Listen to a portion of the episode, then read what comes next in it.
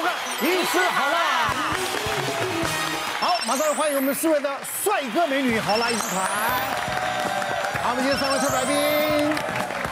这两年多啊，新冠肺炎，我们就听到很多的名词，嗯，什么呢？无症状，对啊，或是症状，哦，中度、重度等等的，这些名词啊，大家听到都会觉得害怕。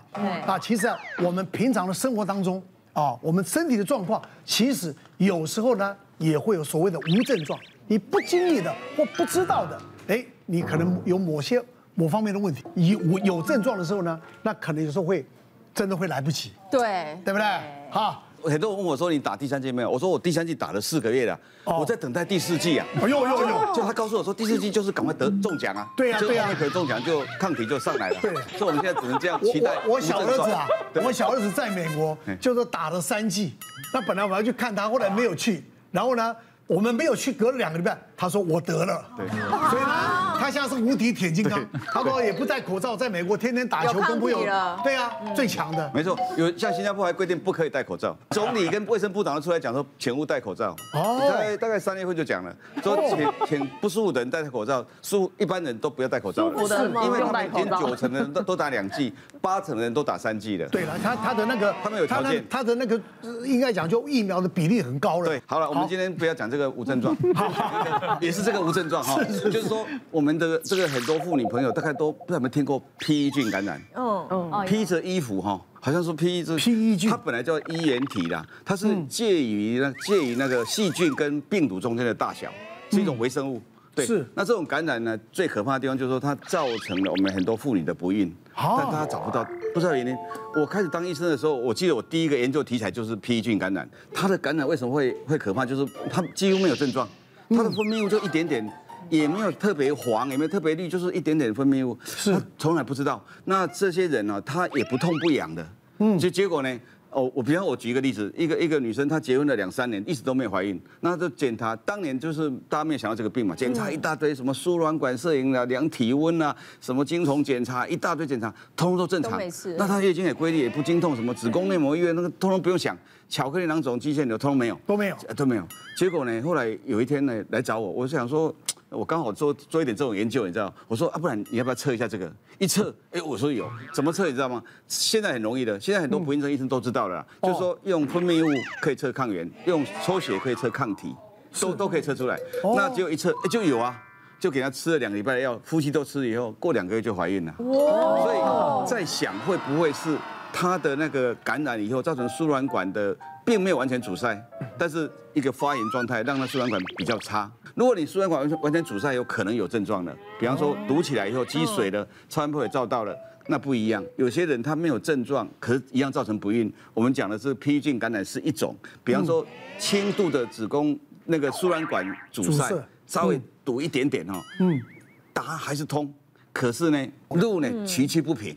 哇，不是容易子宫外孕就是不孕，是这这个也是有可能。你说哎，症状都没有感觉啊，那照输卵管照起来也是通畅啊，那个那个显影剂通过啊，可是通过是通过。如果你你有机会做一种叫输卵管镜进去看，会发现说哎，里面是不太好的那个通道。是。那这个轻度的子宫内膜异位症也是一个大家都想不到的，因为子宫内膜异位症大概十个妇女在一个人就有十分之一，比例很高了，比例很高，但真正。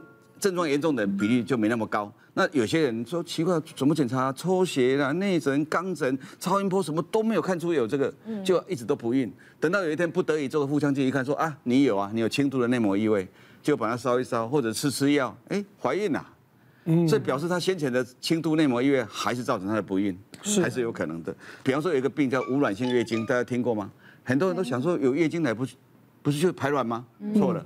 很多人有排有月经，但是不排卵的，尤其那种周期在二十天以内的，几乎都没有排卵，嗯，就间隔两次，那那他也觉得没症状啊，都有来啊，只是时间短一点而已啊，所以实际上一查他没有在排卵，那没有排卵，既然没有蛋，那精虫来也没有用啊，蛋不囊啊，简单讲一个精液的异常，请问每个人精液异常的人，他知道他异常吗？看起来很健壮啊，出来的东西看一样啊，要检查一下说哇里面没有精虫，或者全部死光光，或者只会原地打转，也不会前进的，对，也没有用，笨精一堆哈，就是笨精，笨鸟，不能叫笨精，没有用的一大堆，就发现哦的是的异常的太多，这都是问题，就是你外观看啊都好好的啊。我有个朋友他就有一点异常哎，什么异常？精液异常，你怎么会知道你朋友精益他去看了医生之后，他跟我们分享，因为他觉得很离奇。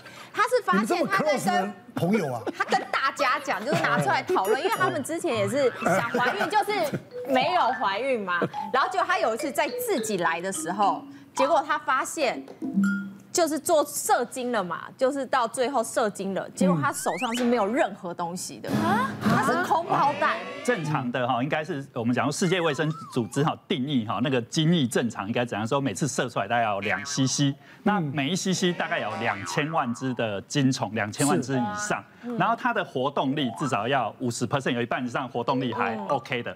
然后那个不正常的就长得那个球要低于三十 percent 哦，异形的那那些哈，这个大概就是说几个条件是符合才。但是年龄也是有，还是年年年龄也是有关系啊。我想两千万以上，它会低于五百万哈，其实怀孕的几率就就很就不大很低，叫对寡。像我们这种年纪呢？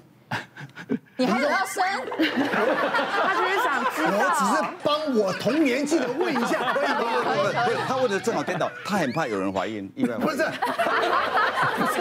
我结扎的，你不要担心，我结扎了。不好说，结扎结扎了。因为我跟我先生其实就我们没有非常想生，但也没有抗拒生小孩，就自然就自然。但因为我们其实一段时间都没有备孕，就想说就是都没有避孕，就想说，哎，怎么会都没有？我就跟我先生讲说，那不然我们去做个检查。我直接问医生，因为我也靠近高龄产妇的年龄，会不会其实我的身体已经他已经不愿意接受受孕这件事，我也不适合怀孕了。那我们就开心就好，我们不用有什么压力这样。哇，这检查做下来，我真的觉得。有一种毁天灭地的感觉，真的，真的，因为以上症状都有，没有症状，就是无症状。我我不知道，因为我完全没有任何的，我月经也正常来，就是。偶尔会有一点，就是。发神经会比较早来，提前来而已。那我就去做检查，做检查就先抽血嘛，然后医生就跟我说叫我要做输卵管摄影，因为他说怕你的输卵管有阻塞。是，我就在输卵管摄影这一关整个大卡住。我去医院检查，只是大医院，然后那个医生呢，其实他乌龙，他搞错了，他在这一间跟我说好，你明天来，我做完手术之后立刻来帮你做输卵管摄影。结果我隔天去，他在另外一间医院。开刀，所以他赶不回来帮我做那个摄影，他就说他请他们就是放射科的主任帮我做，所以我就这样躺了大概一个半小时，他们就是找不到我的子宫颈的开口，然后我的那个鸭嘴就这样放进去拿出来，放进去拿出来，我已经冷到一直在发抖，然后每一个医生都弄到就是汗流浃背，是每个都想看来看。我也觉得了，男的、女的、年轻的，所以有点年纪，全部都看过一轮。然后他们就一直说：“赵小姐，真的不好意思，你再你再等我们一下，我们拿一个垫子帮你帮你垫高一点。高一点”然后我我也就尽量配合，因为其实脚已经快抽筋，因为脚一直张开，然后就这样一直在弄弄弄。最后他们就说：“不然可能是姿势的问题，不然我们帮你推上五楼产台。”就弄了大概整个整个过程两个小时。我现在就在外面等，然后在干嘛？为什么那么久？等两个小时出来之后，我就跟我先生说：“先回家吧，明天再来找医生弄。”因为他们找不到，找不到，对，找不到我的子宫颈开口，就隔天又去，我就跟医生说，我说医生，你为什么要，你为什么要就是摆这个乌龙给我，然后让我被大家都看？他说，哎，真是不好意思，我就记错时间，不然我今天帮你做。然后我就又上去，然后就说，哦，周小姐，我知道为什么了。我想说，哈，是不是什么坏消息要跟我说？因为你的子宫颈开口比一般人家更里面。很深，他一直说你的子宫颈非常非常里面，所以他们昨天非常不好弄。OK，我现在知道它的位置在哪了，我们等下就下去 X 光间，然后我们就乱乱弄，很快就好了。然后我就第二天又躺在那边，大概又躺了四十分钟，才终于又搞定这一切。结果还好，我的输卵管是通的，嗯，但是呢，我的验血检查是不 OK 的哦，因为我的那个 AMH 值是零点七四，意思是说我天生。的卵子数量就比别人还要少，所以我可能会提前进入早更，就是提前进入更年期。所以我现在卵子数量又少，然后我的那个子宫颈的开口又非常非常非常后面，非常里面，是代表我的跑道很长。是，如果那个选手呢跑跑跑，力量不够，永远新郎就遇不到新娘这件事情。对，但是这个真的是要去做检查才知道的。你要原谅这个放射科医师，因为他不是妇产科医师啊。对啊，他不像妇产科这么会内诊。嗯，那这个问题出在大部分来讲出在那个子宫颈子宫的前倾跟后倾，很厉害的人会很难做，就是说他根本找不到子宫颈。开口这种案例，有时候我们刚开始的先进的出产科也是找不到。我们去看说啊，这个你要重重新再放一遍。那有些甚至因为肌瘤、腺瘤把它弄成歪的侧面九十度了，那也很难找。但我倒觉得我的经验是女生哦比较有症状了，女生可能会因为经期不正常啊，或者说有一些分泌物或者一些下腹疼痛就会抓出来。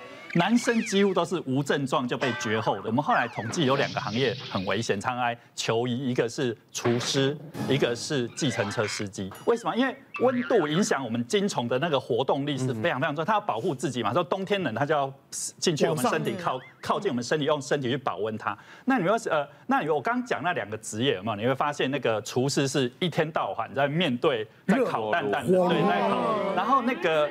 计程车司机或长途司机，他是大腿跟我们的臀这样变成一个像孵蛋一样的这种保温，那所以他们有研究，只要十二个小时这样做的话，是对精虫是非常非常伤害。我就举一个我临床碰到的一个案例，他是一个呃，我喜肾是一个一个奶奶的小孩，他们夫妻结婚了三年都生不出来，太太是上班族，然后先生是那个开计程车的。然后呃，他们一直认为是女生的问题，所以女生先去检查，检查了半天全部都正常。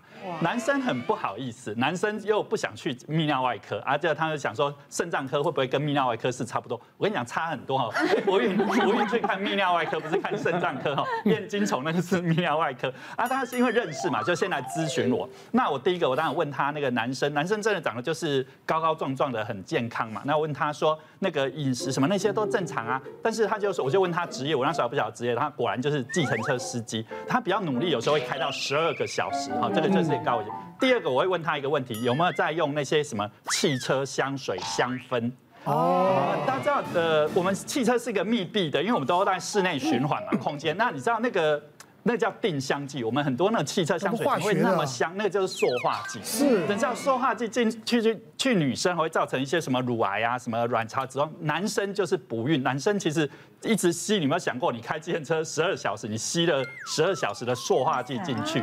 所以我觉得这个呃，我我我认为啊，这两个东西它都有。所以我我就后来跟他讲说，第一个你还是先去那个泌尿科查一下你的精虫数目啊。我刚刚有提出那几个是是否正常，果然他的精虫数目大概就小低于。五百万哈，每星期率五百万。那我我是建议要这个怎么办？第一个就是离开你的职业嘛哈。还好那个男生他平常有在做一些网拍，他说试看，我是觉得说你可以试试看离开这个职业一段时间行不行？他大概半年之后，他他他就怀孕了，就是他只专心做网拍，没有再开计程车司机。所以你会发现，如果说你真的是男生精虫哈，真的有问题哈，其实要想看温度，温度是一个很严重的，那还有没有这种塑化剂？这两个要抓出来。